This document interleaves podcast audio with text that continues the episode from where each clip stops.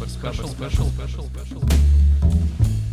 Хабр Special, Special, Special. Всем привет! Это подкаст Хабр Special, в который мы приглашаем программистов, ученых, бизнесменов и говорим с ними о том, чем они занимаются. Сегодня у нас в гостях Евгений Некрасов, ему 21 год, это программист, который знает кучу языков программирования в той или иной степени. Scala, Clojure, Java, JavaScript, Python, C и даже Assembler чуть-чуть, насколько я помню. Он учится в Дальневосточном федеральном университете, и есть еще такой нюанс. Женя в 2012 году, как это сказать-то, блин, как ты обычно об этом говоришь, Женя? Скажи сам, короче говоря. Что с тобой случилось в 2012 году? Ну, наверное, всех надо поприветствовать, правда? Да, привет. Всем привет, ребят. В 2012 году со мной произошла травма. Я вышел тогда с ребятами на улицу прогуляться и от детского любопытства подобрал возле школы баллон. Ну, он у меня в руках взорвался, из-за чего я потерял полностью правую кисть, левую сильно повредила, и я моментально лишился зрения, включая барабанных перепонок, обоняния, и также, ну, полностью меня очень сильно повредило. Далее был период реабилитации, в течение, наверное, полугода, еще полгода это восстановление, а далее началась уже опять моя учебная жизнь. Угу. И получается, что ты начал изучать языки программирования только в 2013 году. Да. Уже после того, как э, этот инцидент случился. Да. И за это время ты вот смог все это выучить. И, блин, расскажи, каким образом. Потому что ребята, которым по сути, ничего не мешает, но вряд ли могут достичь таких успехов. Возможно, их ну, ничего не толкает к этому. Что тебя подтолкнуло?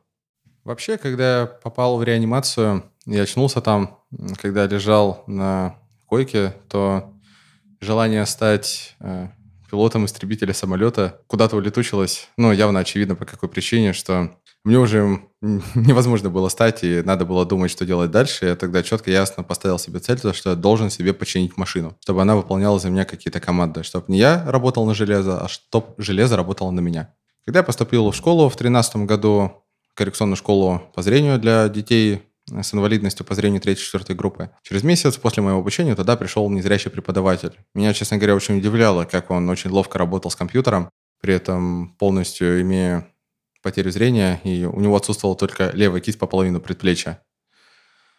Он учился на системного программиста и сейчас работает программистом. Меня это очень сильно вдохновило. Я тогда стал активно изучать работу в операционной системе Windows при помощи программы экранного доступа JAWS, так назывался у нас урок. Либо, проще говоря, невизуальный доступ к рабочему столу. Это то, что озвучивает тебе происходящее на экране? Да, специализированное программное обеспечение, которое является прослойкой между мной и монитором. Угу. Оно принимает какие-либо жесты с клавиатуры и далее уже выполняет какие-то операции и транслирует их обратно в речь. И этот преподаватель э, научил тебя пользоваться компом, по сути, заново, получается? Ну, не совсем компом. А принципы управления оставались те же самые. Он единственное преподал немного другой способ взаимодействия и объяснил, как настраивать программу экранного доступа, как они работают. И далее уже было проще. Сначала был JAWS, Back to Speech от компании Freedom Scientific.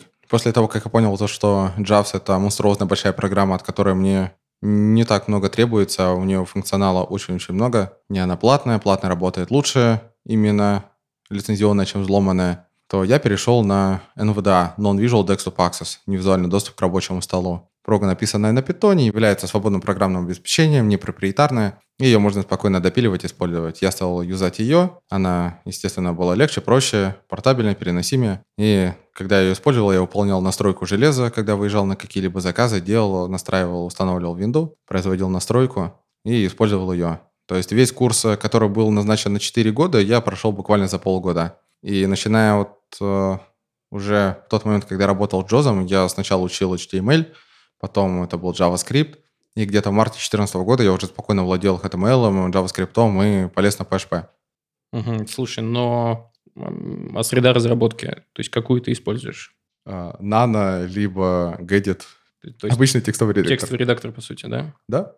А, смотри, то, что помогает стандартному разработчику разрабатывать типа подсветки синтаксиса и прочее, прочее, получается просто для тебя текст, как да. ты его читаешь? Именно это просто текст, и я его прослушиваю. Есть среды разработки, такие как NetBeans, JetBrains, Eclipse, там много всяких разных, потом VS Code. Но у них есть одна особенность. Их Хуки Accessibility, которые используются, они очень хорошо запилены под винду, но практически никак не запилены для Linux. Я использую Debian, ранее юзал Ubuntu, но после того, как Ubuntu у меня посыпалось, утащив э, все мои разделы на жестком диске без э, явной на то причины, я даже не понял, что произошло после обновления. Вот, и в Linux используется немного другая система Accessibility, TSPI, и с ней еще не все программы хорошо работают. И в данном случае такие среды разработки, как Eclipse, JetBrains и много других сред э, в Linux практически никак недоступны.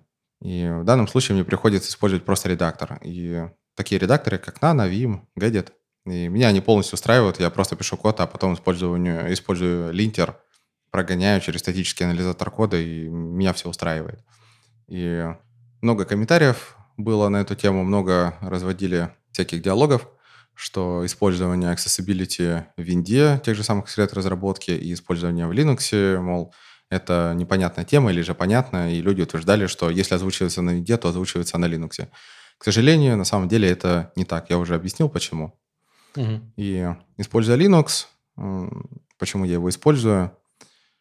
Дело в том, что мне эта система комфортна и удобна. В данном случае все зависит от потребностей человека. Я долгое время сидел на винде, потом я перешел на Ubuntu, но когда у меня Ubuntu утащила все разделы по непонятной причине, я даже не знал, из-за чего это случилось после обновления. У меня на флешке был только Debian, я поставил Debian и стал юзать э, только Debian. Я ощутил комфорт, преимущество, и мне нравится. И в данном случае меня все устраивает. Мне не нужно каких-то очень больших доступных интерфейсов, очень навороченных компонентов, потому что у меня есть только консоль и терминал. Я очень редко использую графические интерфейсы, все, я постоянно работаю в терминале.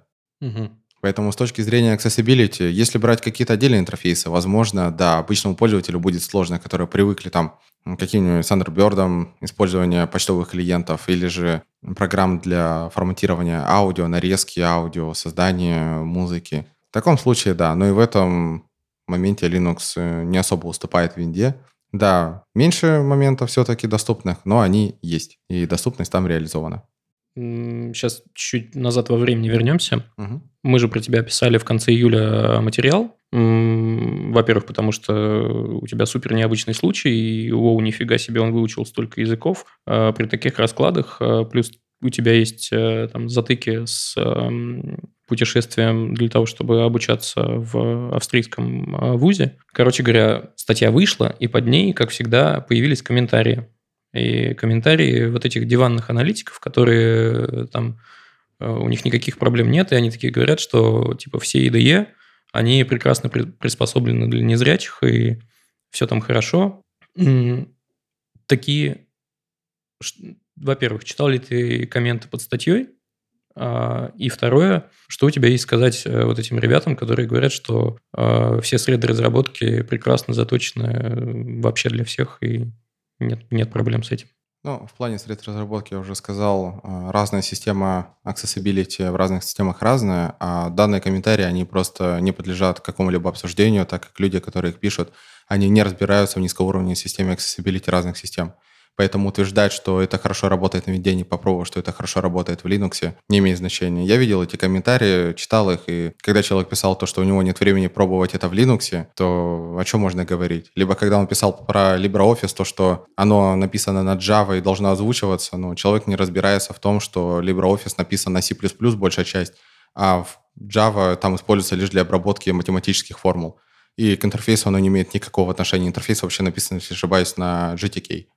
Когда писали пост, публикацию на Хабре, были комментарии, что такое количество языков изучить невозможно, либо на уровне Hello World. На самом деле, это опять же комментарии тех людей, которые просто с этими языками не работали, либо ищут в них какие-нибудь специфичные возможности. Да, я знаю большое количество языков, э, и в основном они C-подобные. Я однажды выучил просто C и C++, и изучать остальные языки мне было гораздо проще, потому что я понимаю, как они работают, и в зависимости от э, того объема работ, который выполняю, и от той задачи, я использую тот или иной язык. Угу.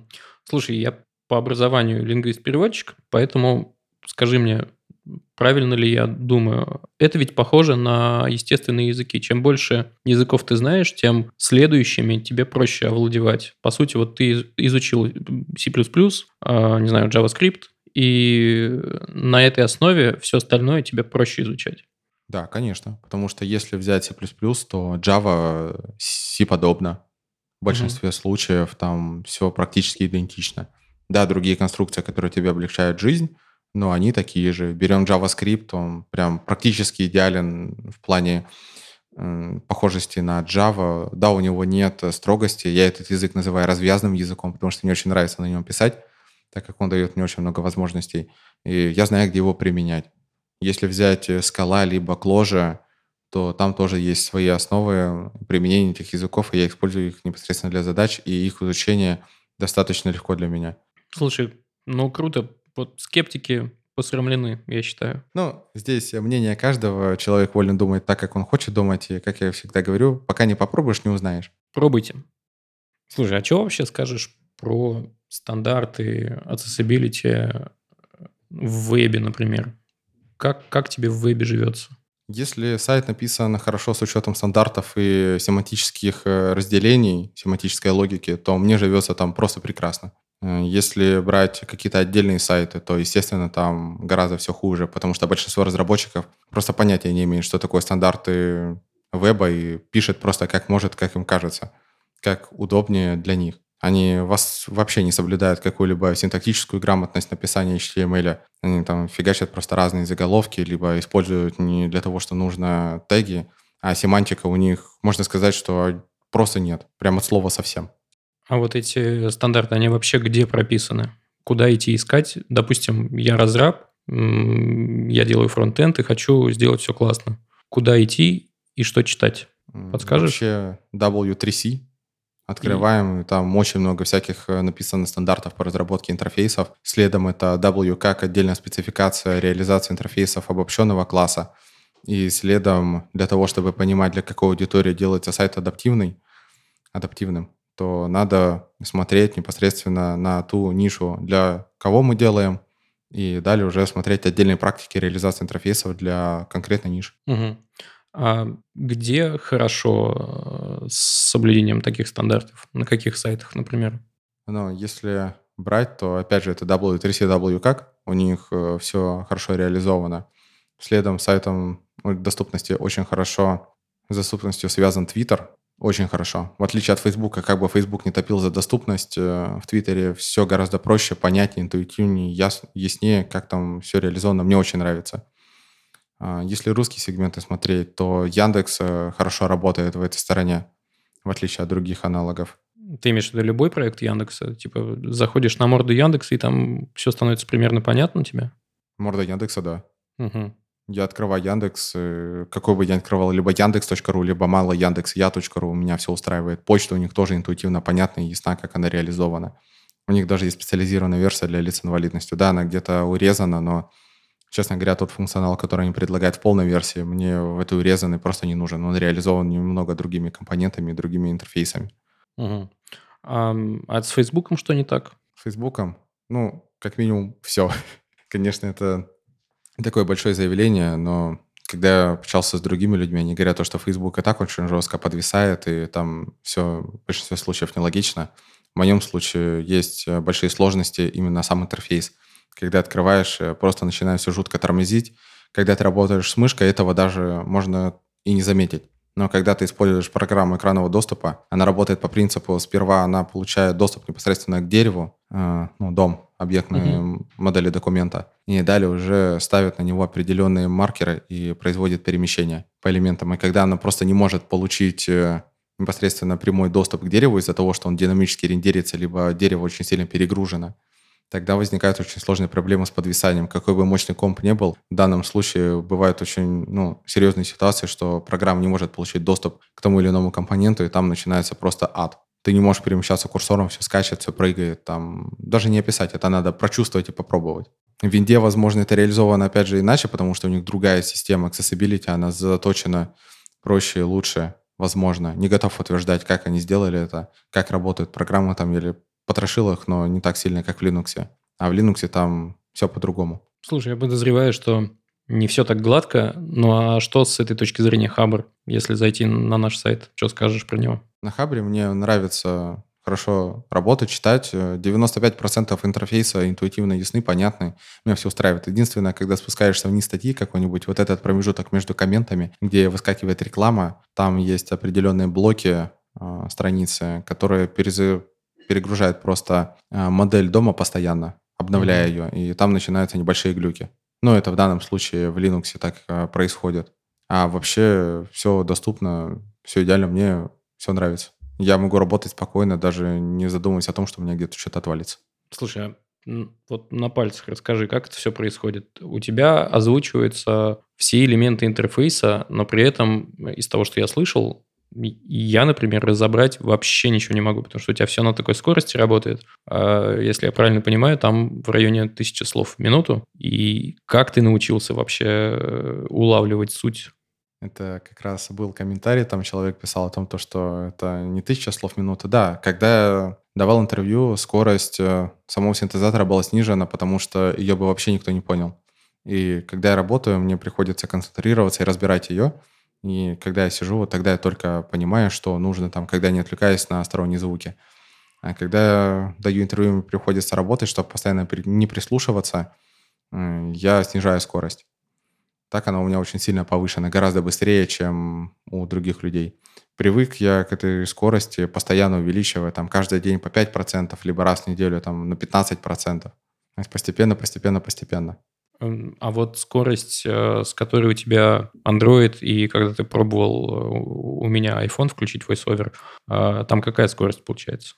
У VoiceOver скорость приблизительно около, наверное, 180-200 слов в минуту.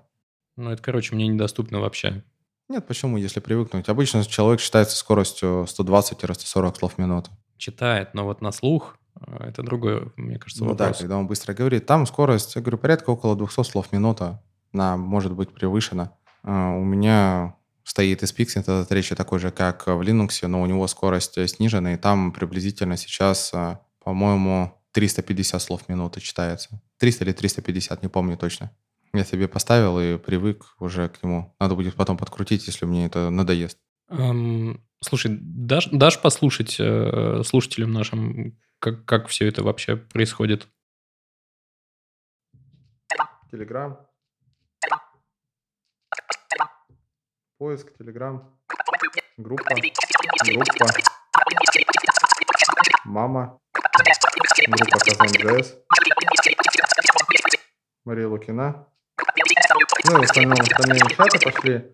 Ну и чтобы э, слушатели могли действительно удостовериться, что я понимаю, что здесь происходит, ты можешь не отправить сообщение сейчас в телегу, при этом не говорить какое, но я его прочитаю и скажу, это потом подтвердишь, верно или нет. Сейчас, давай попробуем. Вот я открыл с тобой диалог, жду сообщения. Отправил. Угу, сейчас. Женя красавчик. Все так.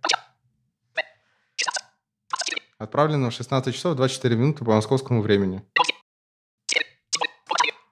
Это вообще взрыв мозга, чувак.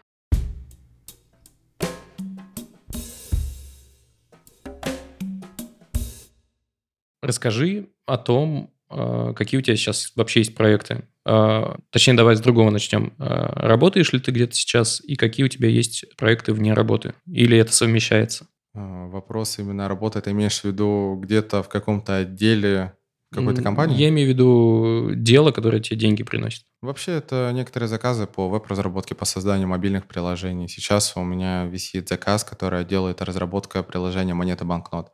Просто пришел знакомый, который сказал, вот надо запилить. И сидим, делаем. Товарищ мой ваяет визуальную часть, непосредственно само Android-приложение. Я пишу серверную логику для работы REST API и все, что должно обеспечивать непосредственно работу с сервером. Ну и также я еще пилю панель администратора. А что проекты? Я слышал, у тебя есть проект по э, протезу э, руки, протез глаза. Вот расскажи об этом поподробнее. Да, проекты есть, их разное количество, в разных проектах принимаю разное участие. В данном случае есть э, проект протеза верхних конечностей, э, соблюдение мелкой моторики и реализация его действия на основе электрических потенциалов мышц. То есть э, сейчас под руководством Данила Фонова это руководитель нашей команды. Я занимаюсь разработкой протеза. Он непосредственно пилит а, внешнюю часть, 3D-моделирование на нем висит и создание самой кисти. А на мне сейчас это разработка умной системы управления, низкоуровневой системы управления контроллерами. А чем этот протез будет отличаться от других существующих? Он чем-то лучше, хуже? Ну или просто чем отличается? Он отличается как минимум стоимостью, потому что тот протез, который я ношу от компании Оттобок, он поставлен на поток, его стоимость составляет полтора миллиона рублей. Это, вот насколько я понимаю, это такой самый стандартный распространенный протез на территории да? России, наверное. Да. Полтора верно. миллиона стоит. Да. Сама кисть дорогая плюс э, изготовление гильзы, внутренние, внешние примерки. Все это забирает э, время и деньги, и стоимость его уходит полтора миллиона. Это несоизмеримая цена качества, поэтому ребята пошли по пути создания трехмерных моделей и использования 3D-принтеров. То есть э, концепция такая, то, что человек может связаться непосредственно с компанией, сказать, какой протез ему необходим, ребята ему замоделят кисть в соответствии с его параметрами, реальной кисти, если у него нет э, двух э, кистей обеих, то они уже моделят э, в зависимости от предплечий. Создается модель протеза, если человека она устраивает, то далее она печатается, и потом применяется умная система управления. Умная система управления построена на электромиографии. Это такое кольцо, которое считывает потенциалом мышц снаружи. Правильно понимаю? Да, у меня есть с собой браслет, просто сейчас он снят, э, лежит угу. в портфеле. Данный браслет э, имеет 8 датчиков, которые считывают электрический потенциал мышц постоянно. И на основе него собрана сначала модель селекции. Она выбирает нужные потенциалы, нужные значения из общего шума. Далее идет регрессионная модель и потом модель предсказаний. Угу. Но разрешение все равно, насколько я понимаю, недостаточно велико, чтобы говорить о какой-то мелкой моторике. Вот э, над этим как раз э, работаем, и по факту я на себе буду ставить эксперимент, что сейчас уже начал делать. У меня в левой кисти между большим указательным пальцем э, стоит имплант. Это просто RFID-метка, которая помогает открывать электронные замки. Угу. Далее я себе поставлю еще несколько имплантов уже другой частоты и другой функциональности. И следом задача состоит в том, чтобы создать именно такие датчики, которые можно было бы внедрить непосредственно в саму мышцу в центр или же положить их на поверхность каждой мышцы по отдельности именно поврежденного предплечья или поврежденной конечности. Они будут сами по себе пассивные, но их работа будет заключаться в том, что когда будет надеваться браслет, сверху либо кольцо, ну, какое-то устройство, которое создает активное магнитное поле, то данные датчики, имея свои индивидуальные номера и внутренние электросчитыватели, будут э, передавать эти данные уже непосредственно сам браслет внешний, а браслет уже будет передавать эти точные данные на какое-либо устройство. И здесь как раз можно будет реализовать мелкую моторику, потому что у нас убирается моментальный шум лишний. Есть немного, но его можно почистить. И уже задача состоит в том, чтобы не очистить потенциал от шумов, а непосредственно взять потенциал и из него что-то сделать. А ты, кстати, смотрел ли ты презентацию Neuralink? Нет, возможно, я слышал, а не встречал ее, но прямо так не гуглил. Это, пока короче, не говоря, доводилось. Такая же история, ну как такая же. Они с другого конца заходят, у них тоже задача повысить, э, по сути, разрешение э, и точность сигналов, очистить от шума, только они внедряют э, электроды в мозг, и, собственно, мозг посылает сигналы прямо уже на протез. Ну, то есть такого протеза еще не существует, но, по сути, они двигаются вот в этом направлении. Я понял, о чем ты говоришь. Э, это Далее, когда буду рассказывать тебе про проект глаза, объясню, с чем это связано. Мы отказались от этих концепций, потому что работа непосредственно напрямую с конечностью нам проще и доступнее. Даже если заниматься инвазивным креплением этих датчиков, это будет происходить разово, и здесь затрагивается меньше, меньше каких-либо нейронов и нейронных сетей, если их повредить, то в дальнейшем можно повлечь за повреждение очень много сложных ситуаций именно с восстановлением или же вообще дистрофии мышц и дисфункции мышц, и также дисфункции конечностей. Мы к этому не прикасаемся, потому что для нас это пока очень сложно. У нас нет в данном случае ни опыта, ни возможности это делать, чтобы внедрять какие-либо электроды в мозг человека. И мозг человека еще не изучен для того, чтобы оценить полностью, какие отделы головного мозга отвечают за мелкую моторику, какие отделы головного мозга отвечают за вообще активность всего двигательного аппарата. Ну, то есть понятно, у них это пока на стадии исследования, а вы хотите сделать уже продукт, который будет э, а безопаснее для внедрения, б экономически ну, выгоднее. Да. Ага. А и на какой стадии это сейчас все происходит? Насколько вы далеки от финала, если финал вообще возможен в такой ситуации? Сейчас есть э, готовые модели протеза и непосредственно сама умная система управления, которая заставляет работать протез. И сейчас мы работаем над изготовлением датчиков, а, которые позволят именно зафиксировать их на каждой мышце сгибателя и разгибателя по отдельности, и уже будем с ними экспериментировать. Угу. А глаз? Расскажи про глаз. Концепция киберглаза появилась Богданом Щегловым. Это мой товарищ, с которым Мы вместе работаем над данным проектом. Он сам учится на биофизика и биохимия, связано у него направление. Он работает со стороны биолога и химика, я работаю со стороны непосредственно математика и программиста. Концепция такова, то, что мы, изучая тонны литературы о создании протезов глаз, поняли, что модель и теория внедрения каких-либо имплантов в сетчатку и регулировки их мощности, или же внедрение каких-то электродов непосредственно на затылочную часть головного мозга, во-первых, сложна, во-вторых, не актуальна в связи с как раз с неполным изученным фактором головного мозга, как он работает. А во-вторых, ну, это просто не актуально из-за того, что требует очень много телодвижений, хирургии, разрешений. И работать э, с нервными узлами гораздо проще, чем работать э, с отделом головного мозга. Это связано с тем, что когда у нас информация проходит по какому-либо нервному каналу, она обогащается через нервные узлы. Допустим, если человеку подать э, всего чуть-чуть изображения, то мозг, который имеет информацию, обогатит ее и представит картинку. Из-за чего вот у человека возникает страх, э, либо он рисует воображение, у него составляет какое-либо чудовище или непонятные формы объекта, когда он находится не полностью освещенном помещении, ему недоступны все части эм, отдела того помещения, где он находится. Угу. У него сразу происходит какая-то картинка. Это мозг так рисует. И у людей, у кого есть э, один глаз, а второй по какой-то причине утерян, то у человека создается иллюзия, что он видит двумя глазами. Мозг просто синхронно дорисовывает картинки на основе того, что у него есть какая-то уже информация. Офигеть. А, слушай, а в твоем случае, я так понимаю, у тебя есть светочувствительность все-таки? Осталась? Да, мне врачи при помощи хирургических вмешательств э, восстановили светоощущения, то есть после травмы у меня практически вообще ничего не было. Ну, не практически вообще ничего не было, полностью абсолютно ноль.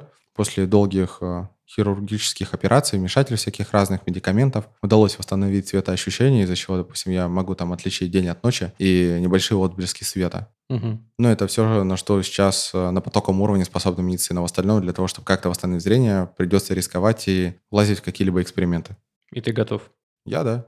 Но потому что мне особо терять нечего, а бояться за тот остаток, который у меня есть, э, ну, не имеет смысла. Даже если я его потеряю, от этого не особо что-то изменится, потому что я на него в жизни практически не опираюсь. Слушай, но проекты-то, получаются, крутые. А, а что у вас с финансированием этих проектов? На что ну, ну, то есть на, на основе каких средств вы вообще с, э, существуют эти проекты? На основе средств экономия на пирожках. То есть это свои? Ну, в большинстве случаев, да. Допустим, по разработке протезов э, Данил Фонов выиграл тогда на «Умники» грант, э, конкурс э, «Умник», участник молодежно-научного инновационного конкурса именно в поддержании развития проектов в научной сфере формы малого и среднего бизнесов. Ну и дали ему эти поллимона на два года. И что он может сделать с полумиллионом рублей? Максимум, что мы смогли сделать, закупить детали и запатентовать эту вещь. Все. На этом наши деньги кончились. Угу.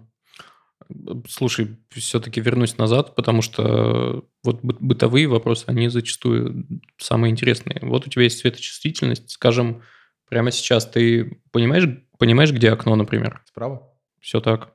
А, и это, по сути, выглядит как, как что, просто как пятно света в темноте? Да, просто, допустим, слева от меня более темное пространство, справа оно начинает светлеть, и если я поверну туда голову, то там будет более яркий свет отблески какие-то света. Угу. Ясно. Спасибо. Наверное, нам как бы офигенно сложно представить, но мне кажется, ну, типа важно понять вообще, что происходит. Ну, если интересно, то можешь задавать абсолютно любые вопросы, потому что в данном случае я открыт и понимаю, что это обычное человеческое любопытство, и людям всегда интересно. Точно так же, как интересно мне копаться в какой-то отдельной сфере. Ну, интерес этот как раз, э, когда есть интерес, и когда ты узнаешь больше, ты перестаешь относиться, когда узнаешь, ты перестаешь относиться как-то специально к происходящему. И мне кажется, это самое важное, относиться как бы э, к тебе и другим ребятам, э, которые там зрение потеряли или руку, ногу, все что угодно, э, как бы, не знаю, ко мне там, у меня лишний вес есть. Ну, то есть, мне кажется, это одного порядка должны быть вещи с точки зрения восприятия обществом. И меня супер раздражает, э, когда ну, какой-то сверхпиетет появляется. Я просто жутко не люблю, когда меня начинает жалеть. Это самое отвратительное чувство, которое может только возникать. Потому что, да, у меня произошла сложная жизненная ситуация, да, у меня отсутствует кисть, повреждена левая, у меня отсутствует зрение, и другие части повреждены, органы чувств.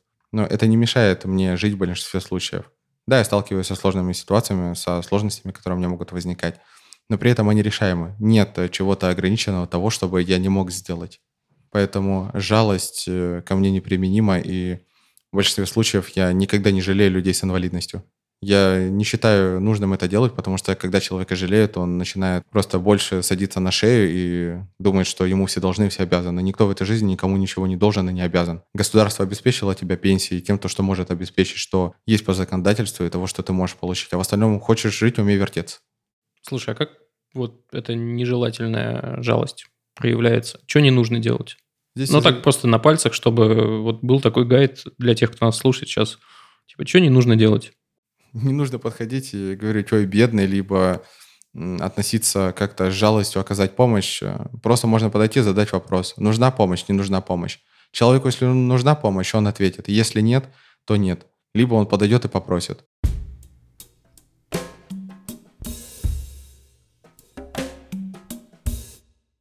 Возвращаемся к финансированию. Пробовали ли вы э, найти финансирование посерьезнее, нежели вот эти э, полмиллиона? Да, пробовали. Но все упирается непосредственно в продукт. Допустим, у нас с разработкой вот этого киберглаза мы сейчас застряли на теории, потому что мы не можем сделать практические испытания. Первое. Мы студенты, у нас нет научной степени. Следовательно, не имея научной степени, мы не можем получить доступ к какому-либо оборудованию или же получить статус выше научной степени для того, чтобы получить доступ к этому оборудованию. Необходимо найти людей. Не всегда эти люди есть на Дальнем Востоке, приходится их искать где-то в западной части России, либо вообще за рубежом. Все упирается в данном случае в деньги. А получить деньги мы не можем, потому что мы студенты. Если мы кому-то эту идею предложим, человек скажет, хорошо, ребята, идея классная, вы можете ее сделать, но вы будете делать ее только так, как я скажу. Потому что я могу получить деньги, а вы не можете, и вы будете моими исполнителями. И обратиться куда-то в фонды можно. Мы обращались, но ответ такой, нет продукта, мы с идеями не работаем. Мы работаем с готовым продуктом, и мы готовы вас финансировать, если вы будете себя продавать. Угу. А какая степень нужна минимум, чтобы начать вообще говорить с этими ребятами? Ну, здесь кандидаты либо доктора наук. Ага. Потому что в данном случае имеется большое поле связи и пространство, где можно работать. Именно в данном случае, к сожалению, как бы это ни звучало плохо, но все решается через связи. Чем выше у тебя степень, чем больше у тебя возможностей именно в коммуникации, тем проще тебе решить тот или иной вопрос. Угу. Если говорить об обычном юридическом уровне, если обращаться через законодательство, запрашивать, то здесь э, степень не менее кандидата либо доктора. А, скажем, те же самые Сколково, не знаю, какой-нибудь Яндекс. Ну, то есть э, те большие компании, которые вроде бы заявляют о том, что они готовы финансировать там проекты, у них, видимо, есть тоже что-то написанное мелким шрифтом, что пока вам не позволяет сотрудничать. Или вы не пробовали? Как раз об этом я и сказал, что мы готовы финансировать только те продукты, которые можно продавать. Идеи мы не финансируем. Для mm нас это неприбыльно, невыгодно и очень затратно. Блин, как-то, мне кажется, это офигенно несправедливо. Ну, на самом деле это так и есть, потому что если бы у нас была возможность получить деньги, мы бы давно уже получили на момент э, написания этой идеи еще в прошлом году. Когда мы только расписали это с глазом, а на момент с протезом мы бы получили, наверное, деньги еще в 2016 году, когда только выиграли этот умник и могли бы пойти дальше. Но если посмотреть, Сколково финансирует проекты. Угу. Но только проекты потом живут за счет финансирования у Сколково. Это выглядит так, что они говорят, да, ребят, мы дадим вам деньги, но вы будете вынуждены у нас арендовать помещение, арендовать оборудование, взять каких-то специалистов, и в итоге они финансируют меня за мои же деньги. То есть это такой типа круговорот их денег получается, и ну, ты и ты отдаешь им, ну не то что отдаешь свои идеи. Да. Сколково за счет этого живет, и об этом можно посчитать. Э, в интернете прямо так не написано. Но если проанализировать э, все происходящее, что есть, и сложить это воедино, получается такая картинка. Так на самом деле оно и происходит. Блин, какие ты видишь вообще пути дальнейшие?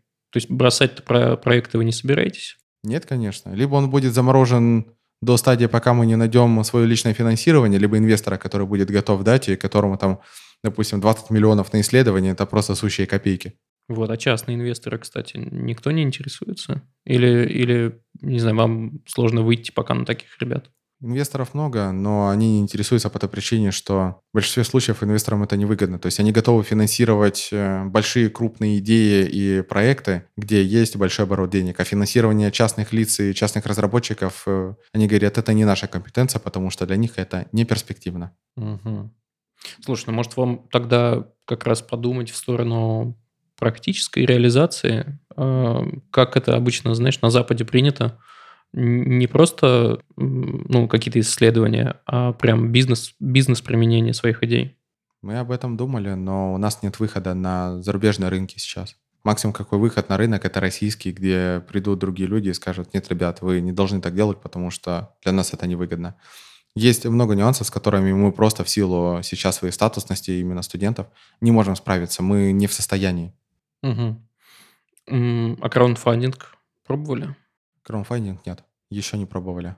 А, а что останавливает? Пока лишь останавливает время из-за того, что сейчас у меня планируется поездка за рубеж, а у Богдана это написание диплома, и поэтому мы решили пока данный проект просто заморозить, выйти непосредственно решить свои вопросы, связанные у меня с обучением Богдана, с написанием диплома за окончанием обучения.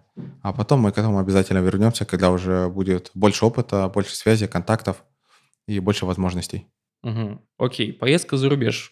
Это, похоже, то, зачем ты вот в этот раз при, прилетел в Москву. А расскажи вообще историю, с чего, с чего началось, зачем ты едешь за рубеж, зачем сейчас в Москве и что будет дальше. Началось все это с того, когда я поступил э, в Дальневосточный федеральный университет. Э, мне было интересно посмотреть на программу обмена, что они себе представляют. И оканчивая второй курс, э, я подал документы на стажировочную программу обмена по партнерской программе между вузами. Сначала был этап отбора внутри вуза, потом был этап отбора в том вузе, куда мы подавали, далее этап согласования, и впоследствии мы получили успешные результаты с товарищем на прохождение обучения в университете Зальцбурга, страны Австрия.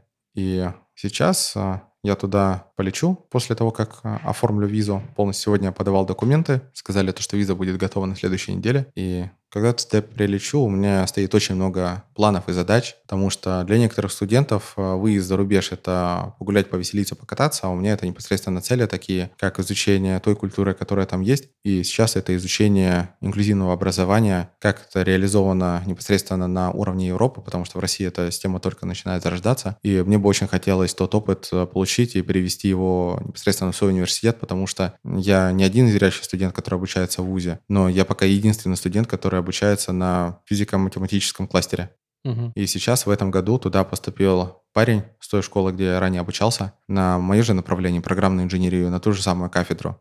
И тот опыт, который у меня уже наработан с преподавателями, я ему, естественно, преподал, рассказал, объяснил.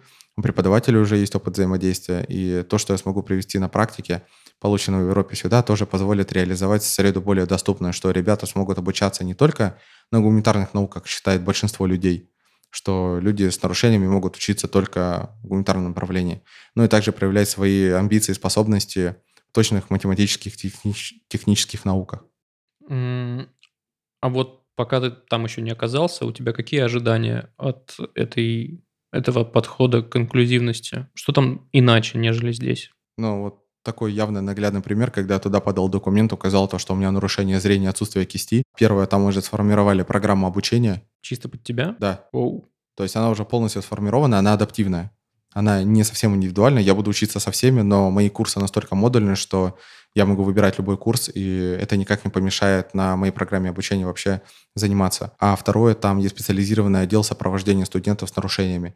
То есть этот отдел запросил мои справки по медицинскому сопровождению для того, чтобы обеспечить мне необходимые условия. То есть наблюдение за моим зрением, чтобы оно не ухудшилось ни в коем случае, не произошли какие-либо ухудшения со слойкой, сетчатки, расслоением и вообще возможные развития заболеваний. Блин, очень крутой подход. То есть это уже все сформировали, мне об этом сообщили, и мне осталось отправить только необходимый документ. Слушай, а вот та история с э, нехваткой денег на именно проживание, потому что проживание, насколько я понял, там как раз не входит в, вот в этот грант. А ты решил этот вопрос?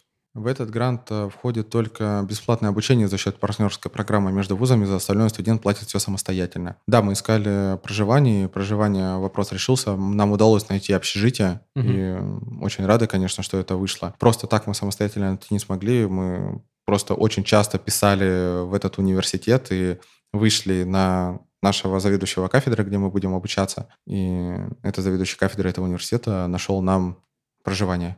О, уже через свои связи, через свои контакты.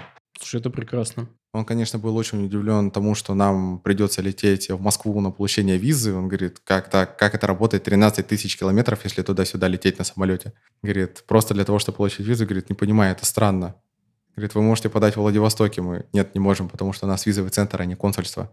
Он такой потом отвечает, ну да, тогда вам точно придется лететь. Говорит, ну у нас это работает немного по-другому. Блин, ну расстояния все-таки немножко разные, поэтому ну, да. для него, наверное, вдвойне удивительно. Окей, ты сейчас прилетел в Москву для того, чтобы подать документы, но и, помимо прочего, э, встретиться с некоторыми интересными людьми. Э, с кем, для чего, если это не секрет? Э, это вот касается каких-то твоих проектов, да, в Москву я прилетел не только для того, чтобы подать документы, потому что когда я куда-то выезжаю, я вообще планирую свой день, свое время нахождения в других городах. А, как минимум, это перспективно для меня, потому что я нахожу много новых контактов, много новых связей, и это общение интересно, то есть я в этой области развиваюсь. В данном случае здесь у меня вчера произошло несколько встреч, а сегодня встреча с тобой и запись данного подкаста. Потом будет встреча с компанией «Моторика», с руководителем Василием Хлебниковым мы контактировали в ДУФУ, и сейчас э, к ним планирую туда заехать, посмотреть, что у них там происходит, что они сделали. И следом будет несколько встреч уже на следующей неделе, когда я вернусь обратно из Казани. А, будет выступление в офисе Гугла Метап по accessibility, по разработке, то, что я делаю, чем я занимаюсь, и что у меня есть уже наработано, какие практики. Следом там еще несколько встреч, и, честно говоря, я сейчас просто не вспомню с кем, потому что Честно, я забыл. Я очень мало спал в последнее время, и мне это пока сказалось не очень хорошо на моей памяти. А в Казани что будешь делать? Завтра я уезжаю в Казань, мы прибываем 21 числа утром в Казани, там начинается WorkSkills. Угу. Туда пригласили меня и моего товарища на программу WorkSkills International топ-100 лидеров WorkSkills, где будет проходить сама деловая программа и почему мы на нее попали. А, во-первых, там будет очень много разных людей, разного статуса, разных возможностей, и контакты с ними позволят, возможно, выйти на разные рынки, на разный уровень, не только российский, но и зарубежный. И, возможно, позволит найти больше каких-либо площадок для развития наших проектов, потому что общаясь э, просто с представителями компаний, либо с представителями каких-то инвесторов, не всегда удается решить вопросы, так как они ломаются на начальном этапе. Люди работают в основном по, по бумаге и по указанным требованиям. А когда ты общаешься непосредственно с самим владельцем компании или же более высокого уровня человеком, то решить какой-то вопрос становится гораздо проще, потому что он понимает, насколько это необходимо, перспективно, важно и как э, можно это разрешить. Слушай, надеюсь, надеюсь, у тебя новых контактов в Казани появится побольше, потому что это, это реально это очень важно. Я очень надеюсь, потому что мы были с Богданом в октябре месяце прошлого года в Сколково на форуме открытых инноваций. И напрямую я теперь общаюсь э, Ольга Валерьевна Величко, и это еще Глеб Андреевич Туричин, ректор Морского технического университета. Эти два человека.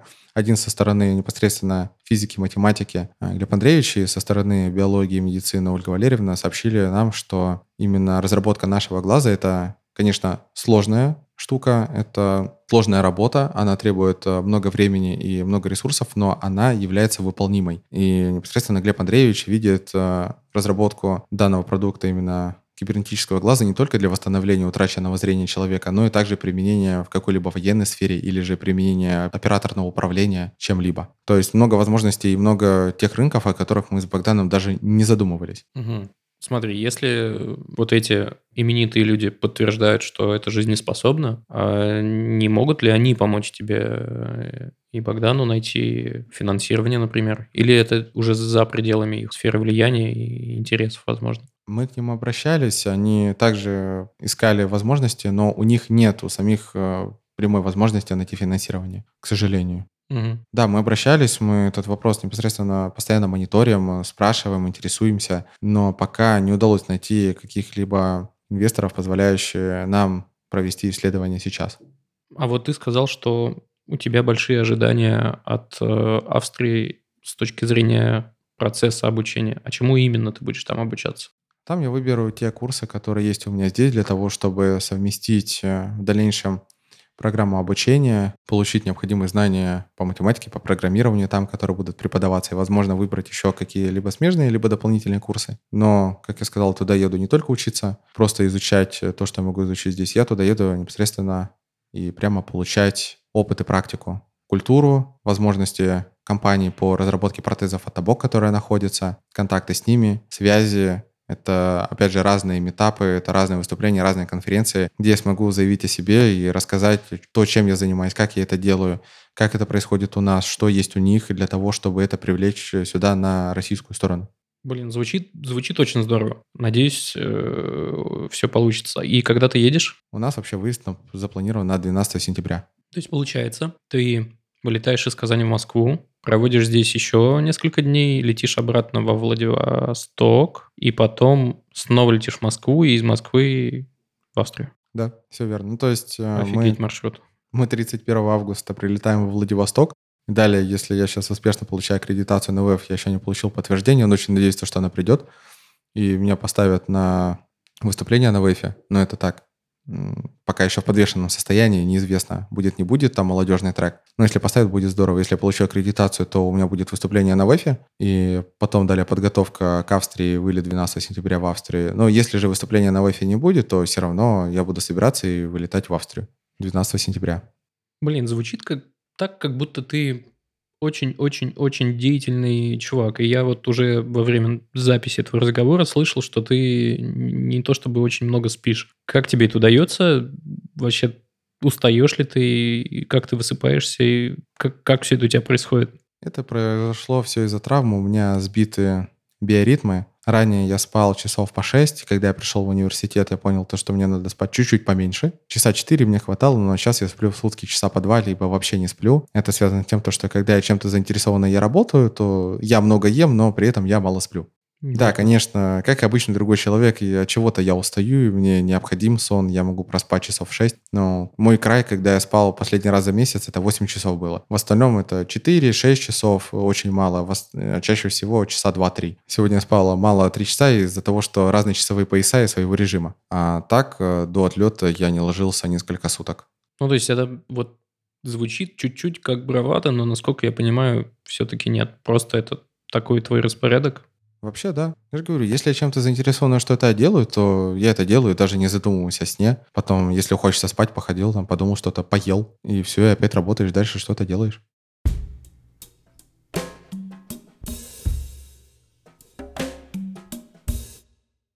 Давай тогда перейдем к ряду каких-то таких бытовых вопросов, которые, тем не менее, ну, интересны на самом деле. Видишь ли ты сны? Все да, ли, конечно. Все ли ок? Сны я вижу, но крайне-крайне редко. Последний раз он мне снился, наверное, ну, полгода назад. Это когда вот э, спишь большое количество часов, тогда они снятся. Когда спишь э, малое количество часов, мозг не успевает просто воспроизводить сны, и я их не вижу. Угу. То есть они не то, что не вижу, они мне просто не снятся. А так сны, да, я вижу из-за того, что у меня есть визуальные образы, именно представление до потери зрения я это видел, поэтому как у любого человека они есть. Также сны есть и у людей, которые рождены с отсутствием зрения или которые потеряли зрение в раннем, в раннем возрасте, и они плохо представляют какие-либо визуальные объекты, то они все равно видят. У них сны основаны на их слуховых образах. Но при этом они также рисуют картинку. Офигеть. Мозг удивительная вещь, конечно. Слушай, но такая тоже бытовая штука. Расскажи про смартфон. Что у тебя за смартфон? А, как ты им пользуешься? Какой у тебя там софт стоит? Вот, давай об этом. Ну, смартфон у меня старенький, это Highscreen Boost 2 SE, еще купленный, наверное, в году 13 его модель выпуска. Умер он на поддержке Android 4.3.2, и более он не обновлялся, у него сдох внутренний чип eMMC памяти, из-за чего мне пришлось пересобрать прошивку, сейчас там стоит Android 7.1.1, патченное ядро, полностью перепиленные библиотеки Android, чтобы они не съедали столько много и пространства хранилища, и пространства оперативки, и меньше отжирали ресурсов. Прошивка грузится с флеш-карты, потому что, ну, как сказал, внутренний чип не работает. Стоит там Android 7.1.1, обычная программа экранного доступа от Google Talkback и синтезатор HSpeak. Все, весь его набор. Именно вот этих ассистивных технологий. Пока мы там ходили кофе пить, ты сказал, что iPhone с точки зрения accessibility лучше. Типа меньше тормозит? Правильно тебя понял? Он не то, что меньше тормозит. А сейчас на рынке в сфере ассистивных технологий компания Apple как ранее выходила, и сейчас она вышла на лидирующие позиции, на них остается. Это связано с тем, то, что Android распространенная операционная система мобильная, ее кто хочет, так и пилит, делает по-разному, и где-то она багует, где-то не багует. В общем, у Android с доступностью не все так хорошо, как у iPhone. У iOS, естественно, сидят разрабы, которые пилят эту систему и знают друг друга как облупленные все, и эта система вылизана просто вдоль и поперек, и в ней разработка осиных технологий реализована на высшем уровне. Потому что система не тупит. Система работает стабильно, безопасно именно для пользователя.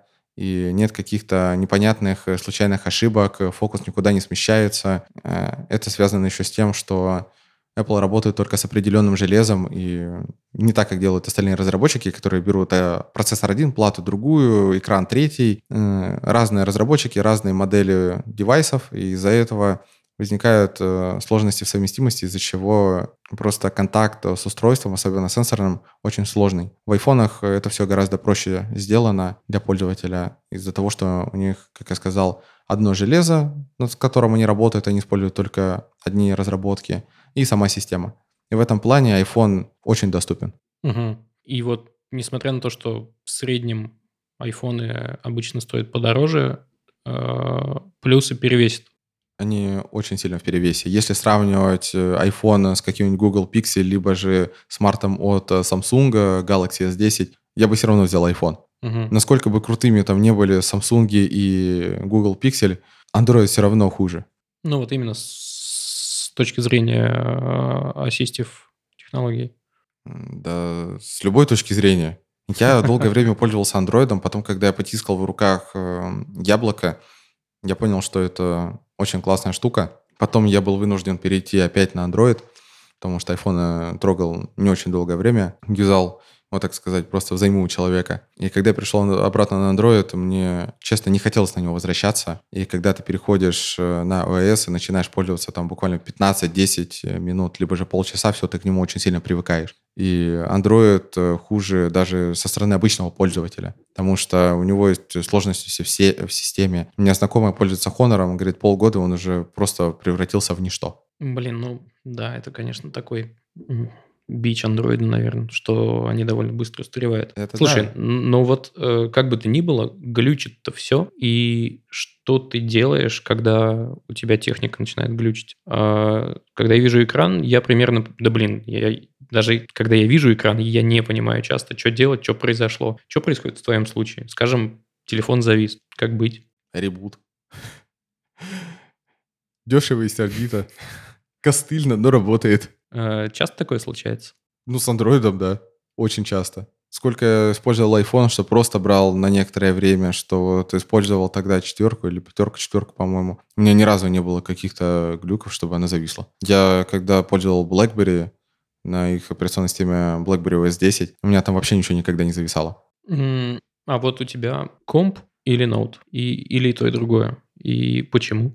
Ну, у меня ноутбук, потому что я постоянно в движении, и для меня актуально всегда иметь с собой портативную технику. Угу. А что за комп? Да, обычный Asus. Э, модель X500... С Debian на борту? Да, модель X556 UQK, по-моему. Debian на борту, да? Там стоит SSD-шка, только я его немного проапгрейдил, поставил туда SSD, и все, и все крутится на SSD. Теперь у меня система грузится за пару секунд. Да, это всегда кайф. SSD супер. Слушай, и последний, наверное, вопрос э, как раз в тем того, что ты прилетел из Владика в Москву. Расскажи с твоей точки зрения про город, про его доступность. Э, насколько сложно незрячему человеку ориентироваться в Москве? И, кстати, во Владивостоке тоже. Одному что важно, потому что у тебя есть сопровождающий иногда, но ведь не всегда.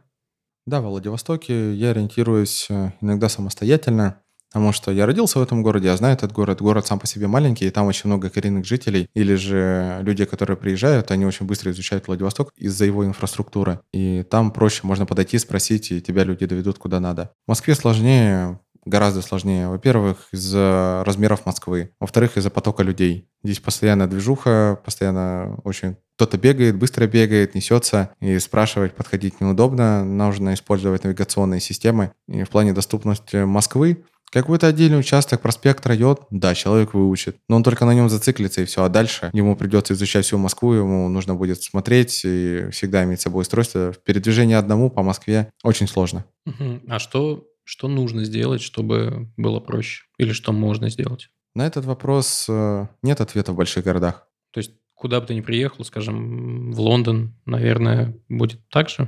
Я не был в Лондоне, но могу подозревать, что так же Потому что большое количество людей, которые приезжают, они не знают данного города, они тебе ничего подсказать не могут. 99% тебе ничего не скажут. А для незрячего человека именно живое общение в пространстве, ориентирование — это большой плюс, когда он может попросить помощи человека для того, чтобы его провели туда, куда надо. Угу. Поэтому сказать сейчас однозначно, что нужно сделать для большого города, чтобы человек мог сам ориентироваться, на текущий момент нельзя. Это надо переделать полностью всю инфраструктуру города. Это необходимо переделать э, много тротуарных дорожек. И даже не для того, чтобы там поставить вот эти тактильные плитки, которые просто ни к чему не нужны. Потому что Они по не ним... работают, ну, по твоему мнению? Да это бесполезная штука. Вот те раз. Это пустая трата денег. Я не знаю, кто по ним ходит. Я вообще ориентируюсь вдоль, вдоль бордюрок. И mm. меня все устраивает. Есть нормальная бордюрка, все, я по ней иду. Ну, по ребрик. Угу. Меня все устраивает. А эта тактильная плитка, во-первых, ее как-нибудь укладывают убого. Даже если ее уложили ровно, то она сама по себе скользкая. И зимой можно очень хорошо убиться. Были случаи, когда люди себе просто ломали ноги, когда на ней поскальзывались или рвали себе сухожилия. Ну, вот так, идешь ты внезапно, и ты уже садишься на шпагат, ну, только один раз. Ужас. Да, неудобно. А есть еще люди, которые по ней ходят, именно дамочки какие-нибудь. Идут там, мой каблуки застревают. Самое что интересно, идешь тростью по этой тактильной плитке, она в тебя врезается, потому что ковыряется в телефоне. Потом вопрос, ты что, не видишь, куда идешь?